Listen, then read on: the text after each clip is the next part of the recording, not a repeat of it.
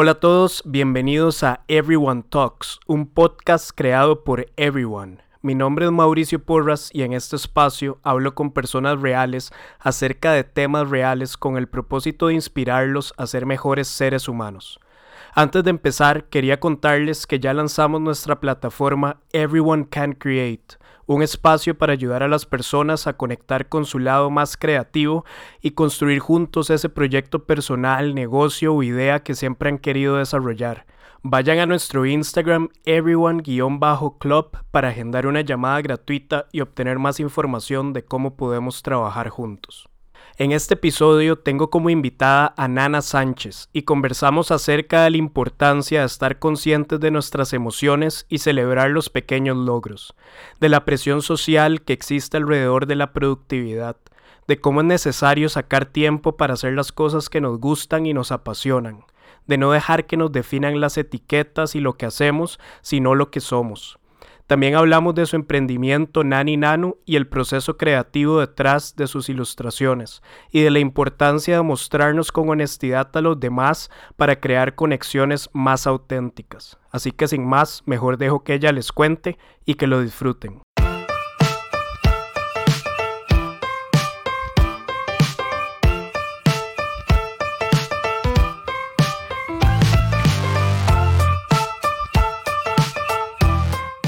Hola a todos, bienvenidos a un episodio más de Everyone Talks. Hoy tengo como invitada a Adriana Sánchez, mejor conocida como Nani Nanu. Nani, ¿cómo estás?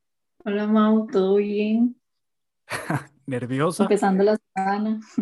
No, no, no, Con, con muchas cosas en la cabeza sobre que me gustaría como contar, pero ahí vamos a ver qué fluye. Ok, que empecemos este podcast diferente. Siempre pregunto quién sos vos, en qué etapa de tu vida estás y cómo te describirías, pero me llamó la atención eso que me dijiste, así que empecemos este diferente. ¿Qué tenés en tu cabeza en este momento? Eh, el, inicio de la semana, como que últimamente trato de tener una buena, y, y de mes también. Eh, desde, desde noviembre del año pasado he estado tratando de anotar mi, mi, ánimo a lo largo de los días. Entonces es como que, bueno, a lo largo del mes. Entonces, este, he notado un patrón en el que el primer día de cada mes estoy en un 1, digamos, establecí como una escalera de 1 a 4, donde uno es que tengo cero energía, así como que me cuesta mucho despertarme, hacer las cosas, eh, abrir la compu, empezar proyectos o lo que sea. Y tras de eso el lunes, entonces se, junta con el, con el, esta, este del lunes que uno está con el bajón del fin de semana. Entonces, o sea, que estarías como en un menos como 0.5. Ajá, es decir, como tratando de, de romper con ese patrón, no forzándolo, nada más eh, haciendo como listas de las cosas. Uh pero, pero sí, ese patrón me ha venido acompañando y, y, ya, o sea, yo trato de, ni siquiera sabía que era primero de marzo y cuando me fijé yo dije, oh, con razón este ánimo, con razón estoy como cansada.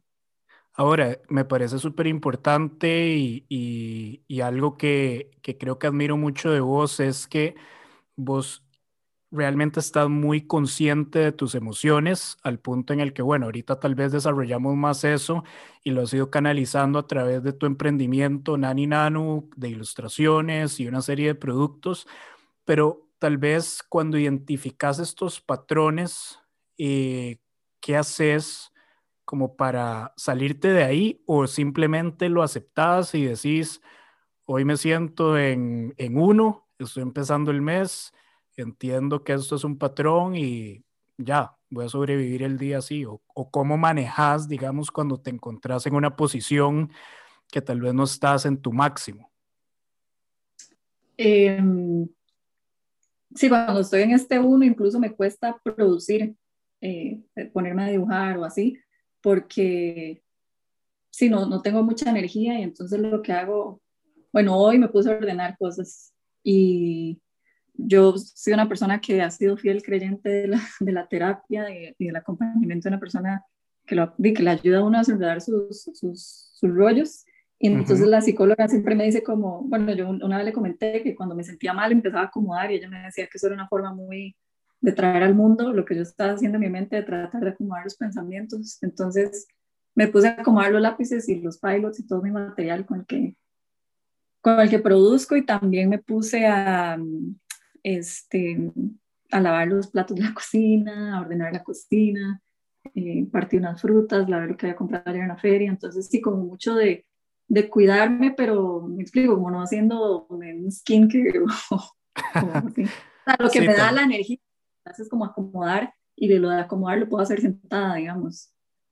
Sí, tal vez como, como acciones, a ver, más cotidianas que requieran como menos esfuerzo mental, tal vez, o como menos, no sé, creatividad, o lo, o sea, es como más mecánico, por así decirlo, pero creo que a la vez te ayudan como a, a distraerte, o sea, porque mantienen tu mente ocupada a la vez. No, no, son complejas, pero sí lo suficientemente complejas para tu cerebro para mantenerte ocupada y distraída.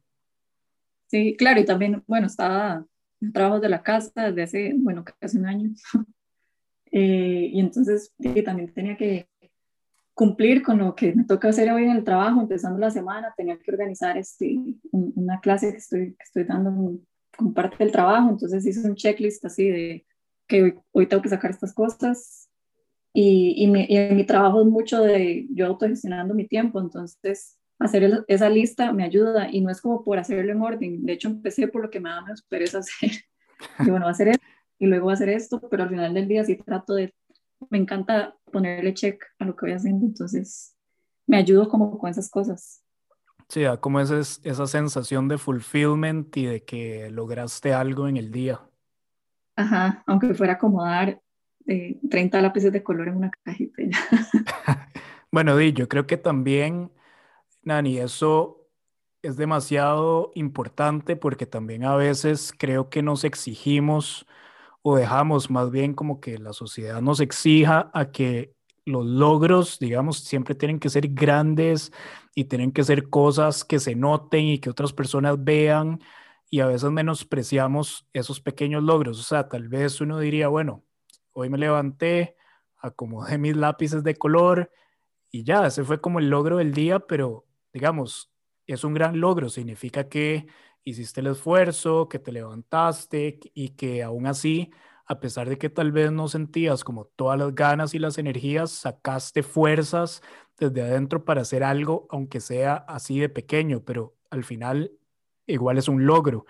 ¿Qué pensás, digamos, como de eso? Y, y bueno, obviamente lo haces porque crees en eso, pero pero qué tanto te ha ayudado como a entender esas pequeñas victorias o logros en tu día a día y especialmente en momentos o días en los que te sentís así, como tal vez no a full. Bueno, y también es que vengo de, de con esto de, de, la lesión que tuve, vengo de un mes donde de verdad tuve que eh, celebrar pequeñas cosas que hacía, o sea, como que de verdad, bueno, hace bastante tiempo practico deporte, mi mamá es deportista y siempre nos lo, nos lo inculcó a mi hermano y a mí. Entonces, bueno, yo nado y ando en bici y así. La pandemia me hizo que, lo, que, lo, que bajara la intensidad de todo, pero entonces todo el último mes no pude hacer nada, no pude andar en bici, no pude nadar, pude correr, pero no me gusta correr, entonces yo dije, no, o sea, yo, yo no voy a hacer nada a la fuerza. Y entonces, sí, sí. de esta lesión que tuve una semana en la que en serio bueno, estoy incapacitada del trabajo y pasé como acostada en la cama entre que yo decía, bueno, voy a leer un ratito. Y ni siquiera podía textear porque hasta me dolía textear, ya no quería mandar audios, entonces como que me puse a leer, me encontré con este libro que se llama eh, ¿Cómo, no, ¿Cómo hacer nada? How to do nothing. Entonces, este, ¿y de qué trata? Está está bastante interesante, en realidad es como, no es de no hacer nada, sino como no hacer nada eh, resistiendo la, la, la, parte de productividad de, de, hacer algo desde la economía o desde, digamos, yo como ilustradora a veces digo, voy a sacar esto para venderlo, para hacer plata, y a veces ni tengo, o sea, sí quería ilustrar, pero no por hacer plata, yo a veces nada más quiero ilustrar porque es como una forma de, de, sacar, ¿verdad? Entonces es como esta resistencia a no hacer nada que esté dentro de encasillado. ligado al dinero ligado al dinero, exacto. Y, y, incluso libro es como irónico, porque para no hacer nada hay que hacer algo, digamos, como para resistirse a esta idea de no hacer nada, hay que llegar como un proceso en el que uno va a hacer algo, como por ejemplo, no sé, me, empecé a leer un, otro libro más de cuentos, que me gusta mucho leer los cuentos porque son como cortitos y no siempre hago las novelas tiradas. Entonces, pues, el libro de cuentos o, no sé, veía un poco de Netflix o estaba con, como con mi perrita, hacía siestas eternas, así. Entonces, de todo esto, lo que más me, me costaba de no hacer nada era que tengo esta idea de como que si no estoy haciendo nada, no soy nadie. Digamos que si yo no nado, no soy nada. Que si yo no ilustro, no soy, no soy nada. Que si no estoy eh, trabajando, no soy. Me explico, como que yo me di cuenta que estaba poniendo mucho lo que yo soy en lo que estoy haciendo o produciendo, digamos, que lo que deja dinero a final de cuentas o así. Entonces, este, como que me puse a pensar eso, que yo no era lo que hacía o no dejaba de hacer, porque pasa un día de no sé, no puedo nadar más. No es como, se siente como que uno le quita un pedazo de uno, pero... Sí. Pero entonces traté de, mentalizarme a, no, no decir yo soy lo que hago o y lo que me produce dinero, etcétera, sino como yo soy esta persona con sentimientos que ahorita está pasando, oye, emociones, que está pasando por esta etapa y, y, me voy a respetar. A mí me pasa mucho que tal vez llego a, a, ser muy grosera conmigo en mi cabeza, pero al mismo tiempo, entonces cuando me doy cuenta que estoy tratándome mal, como, ay, debería estar haciendo, debería estar dibujando más, debería estar cocinando, debería estar, todo lo que sea, lo que implica también vivir, eh, bueno, el año pasado me independicé, entonces todo lo que implica vivir sola, limpiar la casa, doblar la ropa, o sea, no podía ni siquiera abrir como un frasco, me explico, no puede hacer nada entonces era como, bueno, dice su chance, ese su espacio. Y bueno, del lado acompañado de eso, pues mi pareja siempre fue como, no tienes que hacer nada, o sea, sino que yo te a ayudar, vos, vos quédate ahí en la cama, así. Entonces es como ese espacio de respetar el tiempo y respetar que uno necesita descansar. Sí, eso, eso que, que decís me parece súper importante porque y es, y es un tema que, que, me apasiona y que me ha estado llamando la atención, digamos, últimamente más que cualquier otra cosa, y es eso, cómo hemos dejado que nos defina demasiado qué hacemos, ¿verdad? A veces como, y, y, por eso trato de empezar siempre estos podcasts con la pregunta de quién, o sea, quién es la persona y no qué hace, porque siento que nos hace un gran daño a todos siempre, o sea, es, la norma, siempre es, ay, vos qué haces, vos qué estudiaste. y, y, eso nos pone un peso y una etiqueta encima que no nos permite reinventarnos con el tiempo, porque como decías, eh, vos qué haces, ah, yo nado, yo soy ilustradora, o sea, ¿qué pasa si mañana no puedes nadar y no puedes ilustrar? Entonces, ¿quién sos? Y creo que hemos construido demasiado nuestras vidas y personalidades, ¿verdad? Tal vez un poco eh, por esta estructura de la sociedad y obviamente todos somos parte de esa estructura que hay que ir rompiendo, pero demasiado con eso, o sea, yo he luchado demasiado con eso también de de pronto construir un proyecto por demasiados años y de un pronto a otro soy Mao el fundador de y de un pronto a otro ese proyecto por alguna razón necesito reinventarme o reinventarlo y entonces ya no soy eso y, y eso en el momento que deja de existir se empieza a sentir como un fracaso. Y en realidad no es un fracaso, significa que algo cambió, algo necesita evolucionar y uno está en todo su derecho a reinventarse. Entonces me parece demasiado importante como lo planteas porque al final del día estamos dejando que este montón de labels, ¿verdad? Que nos tratan de ponernos definan y entonces se pierde demasiado la esencia de quienes somos. Y ahí es donde empiezan todos estos conflictos con uno mismo y con la sociedad también. Sí, y es como, ahora que decís eso, de, de, cuando se acaban como esas etapas en las que uno es, bueno, vos sos, vos sos Mau, eh, el que tiene este proyecto y el proyecto se acaba, entonces ya uno no es uno, me, me, ha pasado mucho, el otro día lo estaba, estaba hablando con una gente que no conocía y eso, estaba sentada en la mesa, es como, ¿y vos qué haces? Ah, soy ilustradora.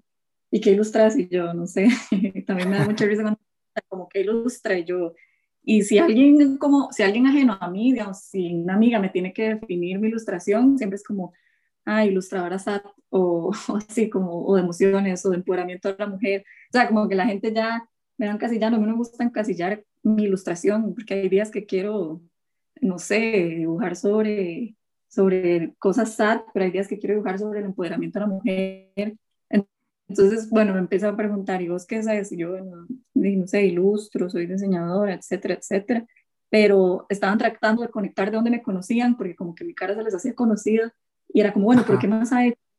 Y yo, eh, bueno, estudié mucho tiempo música, o sea, de años, de años, de años fui músico, música y, y, entonces este, era como, ah, tal vez de ahí te conocemos. Y como esta gente tratando de ver de dónde me conocía, me di cuenta que como todos esos procesos y todos esos eh, eh, lados que, ha tenido, que he tenido, eh, no sé, de los 7 a los 18, estudié música, estudié todo el ambiente musical, luego ya me di cuenta que eso no era lo que yo quería hacer profesionalmente, entonces me metí a Bellas Artes, entonces era como ya la nana que seguía ligada al, arte, pero ahora más pues ahora es nana, la, la, artista, no sé, plástica. Entonces, como siempre he tenido algo que me define, digamos, como si no es Adriana la violinista, es Adriana la ilustradora, Adriana la diseñadora. Y, y es esto, como, como siempre me he encontrado un constante cambio, entonces a veces me cuesta definir qué hago, qué soy, o, y, y, muchas veces esa pregunta de quién es uno va ligado a, a la tarea o, o, el goal que tiene en ese momento. Y eso, eso está chivísimo porque creo que entonces realmente la definición de quiénes somos, digamos, nunca está completa, lo cual, o sea, desde el punto de vista, o sea, como más bien dejando como, como este libro abierto a que muchas cosas pueden pasar y podemos hacer muchas cosas, o sea, creo que se vuelve súper interesante porque entonces uno podría dar como una breve descripción de a dónde está uno y qué le gusta hacer en ese momento, porque no necesariamente, no sé, usando tu ejemplo de la música, tal vez en algún momento sí te llamó demasiado la atención y te gustaba un montón, pero tal vez ahora no tanto, y entonces te migras hacia otra cosa. Hoy te gusta la ilustración y sos buenísima haciendo eso, pero no significa que no puedas hacer otras cosas. Entonces creo que es demasiado importante como eso que decís de, y creo que va muy ligado también como a, estar en el momento, porque a veces, ¿verdad? Como que cargamos demasiado con nuestro pasado y también cargamos demasiado con el, el futuro que todavía no ha pasado. Y a veces estamos como en este limbo entre lo que éramos antes y todo lo que queremos llegar a ser pero en el hoy tal vez nos sentimos, entre comillas, vacíos porque sentimos que no somos nada, como vos decís, tal vez no he llegado hacia donde quiero llegar y poderme definir como X, Y, Z, pero ya tampoco soy todo lo que me definía antes, entonces estoy en este limbo y, siento que no he llegado a ningún lado. Y a veces, como vos decías, o sea, al final lo más importante es el proceso, o sea, como disfrutar el proceso de lo que estás haciendo. O sea, si hoy puedes ilustrar y te apasiona, y pues hay que darle con todo. Y si mañana quieres dejarlo por completo y hacer otra cosa, está bien también.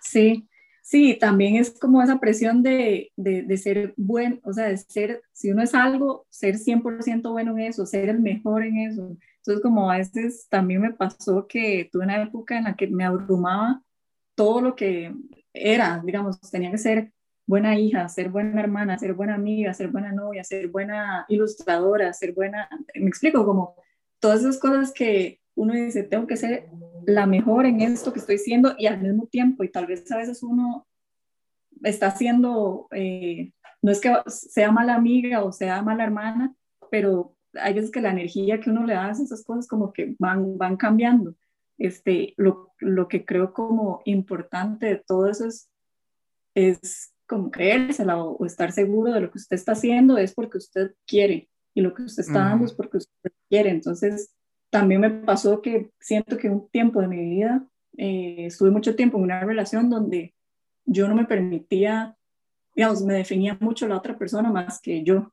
Y entonces siento que tuve una época de mi vida en la que yo no era no fui como fiel o no fui real conmigo misma de quién es eh, Adriana, quién es Nani, quién es Nani, me explico, como que me iba mucho por, cómo me definía mi pareja. Y, y eso fue una época en la que me costó, y me costó mucho saber quién era, porque siempre estaba siendo definida por esta otra persona. Y a veces también me ha pasado con relaciones no solo de pareja, sino como de amistades. Uno a veces eh, entonces empieza a influenciar por, es por lo que sus amigos son también, que está bien, digamos, no, no siempre es eh, tirando a lo tóxico, ¿verdad? No siempre son amistades tóxicas, pero uno, uno, también debería como de apropiarse de, de eso, de qué, qué, es uno, quién es uno, para que los demás no lo definan y para que los demás no lleguen a tomar decisiones de, de sobre uno. Totalmente. Y yo creo que, bueno, obviamente eso tiene un impacto enorme en todas las cosas que uno hace. O sea, eh, a veces eso que decías, o sea, uno es, sea, y es una realidad, uno es como esta combinación, bueno, eso más o menos así, así lo dicen ahí como quotes famosos, que uno es como esta combinación de las cinco personas con las que más se rodea.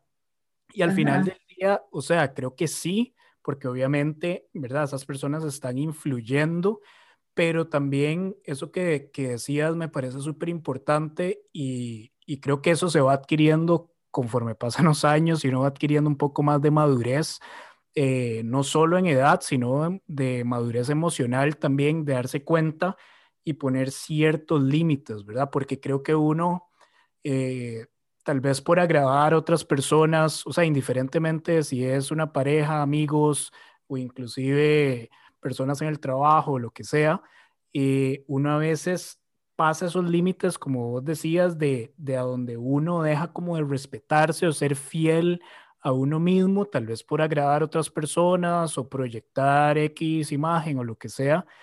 Y al final del día, eh, sí, o sea, obviamente personas a tu alrededor te pueden influenciar y ojalá que te influencien para bien, o sea, en positivo, pero también uno tiene que marcar, ¿verdad? Como ese límite de, de a dónde uno se deja influenciar para bien o para mal, pero también cuál es la esencia de lo que uno es, entendiendo que esa esencia está en constante evolución. Ahora, eh, tal vez hablando un poco de tus proyectos y, y, todo lo que estás haciendo, vos, digamos, ¿cómo ha sido el proceso? Tal vez no hablemos de qué haces, sino más bien hablabas un poco ahora de la música, que has estado un poco involucrada como en, en arte, ¿cómo ha sido un poco ese proceso tuyo como de, de descubrir esa esencia de la que estábamos hablando? O sea, ¿qué ha tenido que pasar para que vos digas, me siento cómoda con estos talentos que tengo, me gusta esto, voy a explorar esto, como cómo ha sido un poco ese proceso y tal vez en qué etapa de tu vida estás en este momento. Creo que la parte artística siempre estuvo en mí. Eh, bueno, mi, mi, abuelo paterno era músico eh, y mi mamá es también estudió música y luego, bueno, mis papás se unieron y mi hermano y yo salimos así como todos eh, con la vena artística muy fuerte. Em, entonces, desde pequeña mi mamá, bueno, me acuerdo primero empecé ahí como clases de pintura y, y, era que mi mamá decía, es que usted todo lo rayaba, o sea, siempre. Y a mí mis amigos me dicen que tengo las manos inquietas porque si yo tengo un lápiz en la mano, de fijo voy a estar haciendo un dibujo o, o si tengo una servilleta en la mano, de fijo voy a estar haciendo como algo con la servilleta, como una forma. Entonces siempre he tenido, creo que mis manos siempre han sido muy inquietas. Eh, eso se puede ver también un poco como que la forma en la que dejo salir la ansiedad, pero, pero bueno, también le saco provecho a eso. Entonces, pues desde pequeña me, me estuve, estuve muy involucrada con las artes, eh, estudié pintura, luego estudié música muchos años, me di cuenta que eso no era lo que quería, pero me dejó muchas, como muchas habilidades. Por ejemplo, siento que soy una persona muy organizada o que eh, no le cuesta concentrarse porque a veces tenía que pasar horas estudiando violín o, tenía muy ordenada, no sé, entre medir la escuela o el colegio y, todos los ensayos que tenía que hacer. Entonces eso me ayudó como a ser una persona estructurada y, a mí me gusta estar bastante ocupada, por eso me ha pegado tanto este proceso que tenía que no hacer nada. Entonces, este, todo eso siento que me, también me ha dado una sensibilidad, o sea, las artes siempre van a ser como una forma de, sensibilizar a las personas. Eh, entonces, bueno, entré, luego entré a Bellas Artes en la UCR y, ahí entró también como un conflicto porque me gusta mucho el diseño, eh, me gusta mucho comunicar, el diseño lo, lo veo como una herramienta para, para facilitar la comunicación, eh, como una herramienta de educación, de información, y esa ha sido mi, mi idea del diseño, enfocarme en el diseño de información. Y entonces tengo ese conflicto porque sí, me gusta mucho ser diseñadora, pero también eh, ilustrar es lo que así, que me, que me apasiona y lo que me hace que mis manos sigan siendo inquietas eternamente. Em, Eso está chivísimo. Me he dedicado mucho también al, al bueno, las artes en Costa Rica es algo difícil de vivir, o sea, em, ya fuera como música o como artista plástica, económicamente es complicado vivir de eso. Em, entonces siempre quise complementar con esta otra parte de diseño que, pues también me apasiona mucho y la verdad es que es una salida que tengo que me permite ser, independizarme, este, tener un salario fijo, ¿verdad? Y todavía como ligado a, a, esta parte del diseño de información que me llama la atención.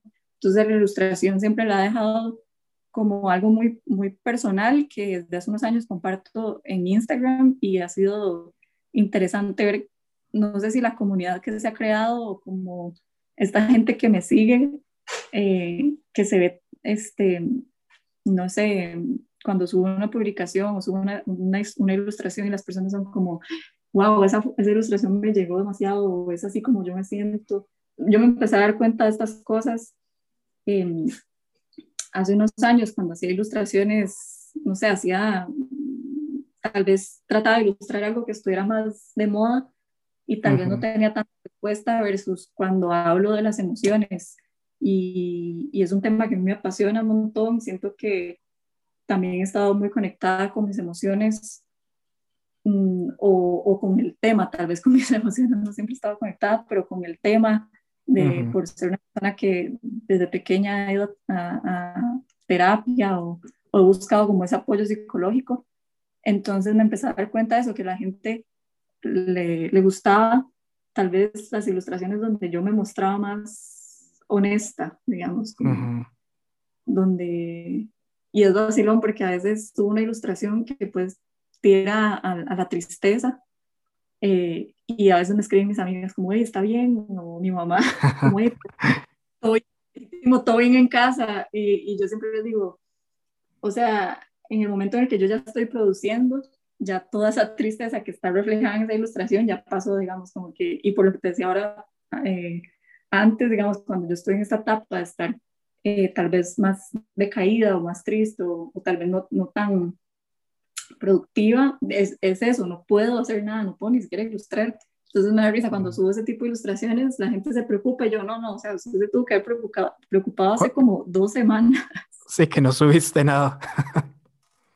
Sí, preocúpese cuando no estoy subiendo varas, porque ahí es, ahí, ahí, es cuando, cuando de verdad estoy como en esa etapa de, de, de, de tristeza. Y, y, y, es que es, eso es lo que es. Yo también trato de, de comentarlo mucho de por qué, porque siempre estamos escondiendo cuando nos sentimos tristes. Y no tristeza por llamar la atención o, ay, sí, este, también todo este, toda esta cosa que se ha dado en redes de usar la palabra ansiedad o, o, para cualquier cosa, ¿verdad? sí. Es como, no sé si esto está políticamente correcto, si quiere lo quita, pero es como la prostitución de la palabra ansiedad. Entonces, este, no hay necesidad de editarlo. Entonces, eh, sí, como que me da, a mí me interesa realmente mostrar este lado donde aceptemos o yo acepto mi tristeza y en eso que yo estoy aceptando mi tristeza me doy cuenta que la gente reacciona a esas ilustraciones y, y ojalá estén aceptando su tristeza también y ojalá estén aceptando eh, como esos puntos tal vez que no siempre queremos mostrar en, en nuestras redes o a los demás. Totalmente. Y me encanta, digamos, conectando todo lo que estás diciendo, creo que hay varias cosas importantes que vale la pena como notar de, lo que acabas de decir.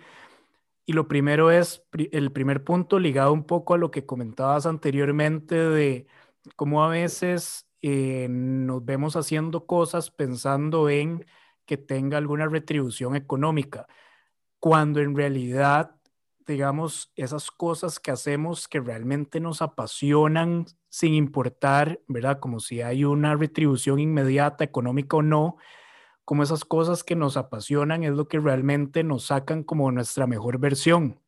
Y creo que en tu caso, digamos, ahora que decías eso, o sea, tal vez sí te fuiste un poco por el diseño, que obviamente a nivel tal vez profesional y, y pagas ciertas cuentas y demás, pero la ilustración siempre la has, la has usado como, como esta parte más honesta tuya para canalizar lo que sentís y entonces se mezcla como esa pasión de la que hablabas que no espera nada a cambio, simplemente lo haces porque te gusta, te apasiona y además como una herramienta para canalizar todo lo que estás sintiendo.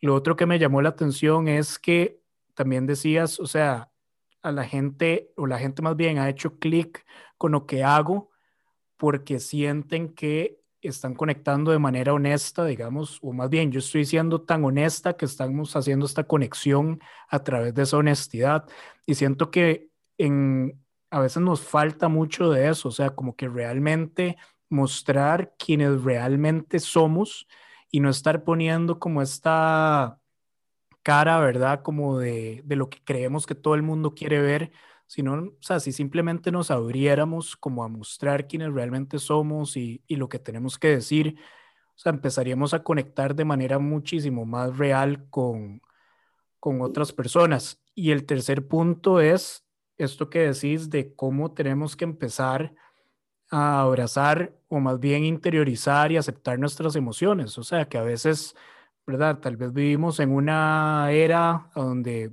tal vez abrís Instagram y todo el mundo siempre aparece feliz, exitoso, eh, ¿verdad? O sea, en Instagram el mundo es perfecto. Entonces, qué importante como lo que vos haces y esta disrupción, digamos, de ver contenido tal vez muchísimo más fabricado a simplemente ver a una persona que se está abriendo al mundo y que por eso tal vez tantas personas también están conectando con lo que haces, porque hay muchas personas que estamos sintiéndonos así o, que encontramos más bien como esta eh, conexión con vos y, tu arte y lo que haces, porque sentimos como, bueno, tal vez no soy la única persona que está sintiéndose así o está pasando por esto. Y además lo otro también que me encantó fue que entonces mientras lo haces, no solo estás ayudando a otros, ¿verdad? Como a interiorizar eso que sienten, sino que también de vos en el proceso sanás, digamos, mientras lo, lo vas haciendo. Y eso me parece chivísima porque te estás ayudando a vos con tus talentos, pero también estás impulsando a otras personas con tus talentos y, y como decís, tal vez eso que estabas sintiendo, si se quedara guardado primero, de a vos no te haría sentir tan bien y segundo, dejarías de estar impulsando a otras personas a que interioricen y reflexionen un poco sobre lo que están sintiendo. Así que, no, nada, para ir cerrando, tal vez, eh, bueno, voy a dejar los links de todo lo que vos haces, que es increíble, para que te sigan y las personas entiendan de qué estamos hablando.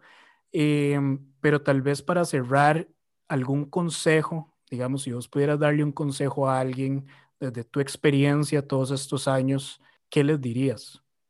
Creo, voy a, voy a no sé si, no sé, si dar dos consejos, un consejo de vida y un consejo profesional como ilustradora, porque bueno, nunca, nunca, o bueno, este, este Instagram o, o estas cuentas, esta cuenta que yo llevo, el fin nunca ha sido tampoco vender, pero me ha dado trabajo, a fin de cuentas, eh, me han salido oportunidades eh, importantes donde la gente me contacta por Instagram, es como, hey, estado viendo sus ilustraciones, tengo este freelance. Entonces, al final de cuentas, eh, sin quererlo, he logrado eh, tener un par de trabajos, o bueno, más de un par de trabajos a partir de, de estas cosas que estoy publicando, pero tal vez un, un, el, el consejo de vida sería como no sé, eh, las personas que le tienen miedo a la terapia o, llegar a hablar con un psicólogo por todo este tabú de que ir a terapias de personas que están locas o, o los psicólogos son para locos, es como rompa con esa idea y nada más. Si cree que tiene que ir, incluso si no sabe que tiene que ir, vaya, Em, a mí, mis amigas, o sea, yo siempre ando dando el número de mi psicóloga, así es como, yo tengo una buenísima. Em, creo que de verdad la terapia es mucho, es muy importante en la vida de todos. Hay cosas que no se pueden pasar, o sea, uno no puede como creer que, que las cosas no le afectan y que no tiene emociones y, ir a terapia de fijo es una cosa que, que, que me gustaría como aprovechar ese espacio para, para decirle a la gente que, que vaya o, o, que trate de conectarse con sus emociones, con sus sentimientos, que no todo es ansiedad, no todo es enojo, a veces es tristeza. Y también de, a veces es alegría, o sea, yo también no crean que soy una tristita eterna, de de tengo momentos de mucha alegría eh, durante el día, durante la semana, durante mi vida eh, y tal vez de consejo de vida y, como consejo de, de, ilustradora o persona creadora, eh, esto no, no solo hacer por vender, sino porque hacer para compartir con los demás, para, para entenderse mejor, para conectarse con uno, para conectar con los demás. El otro día estaba dándole una charla a unos, unos chicos de un programa y me decían, como, ¿cómo hace usted para conseguir trabajo como ilustradora? Y yo de, publicando, no sé, este, no teniendo miedo de, de solo eh, hacer porque quiero likes, hacer porque me va a escribir tal persona, no sé, sino hacer desde lo más honesto que uno puede o crear desde la honestidad y, y sí, que mantenerse creativos.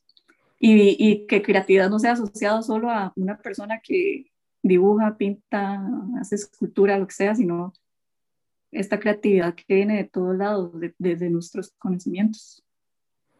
Me encanta. Nana, un fan de todo lo que vos haces, un fan honesto, no lo digo porque estás de invitada, me encanta la gente que, que crea las cosas desde la honestidad, desde realmente hacer lo que les apasiona, que a pesar del miedo, tal vez que a veces puede generar compartir las cosas que, que uno tiene adentro, sean ideas, sean emociones, ¿verdad? Sean lo que sea, eh, aún así se arriesgan y lo hacen y crean y yo creo que algo especial pasa cuando uno rompe esa barrera entre lo que uno siente y le apasiona y tiene adentro y después viene y lo comparte con los demás. Algo siempre especial pasa ahí y, y siempre, ¿verdad? Entre más honesto sea y si viene de el corazón, pues siempre va a hacer clic con alguien y va a terminar generando valor y,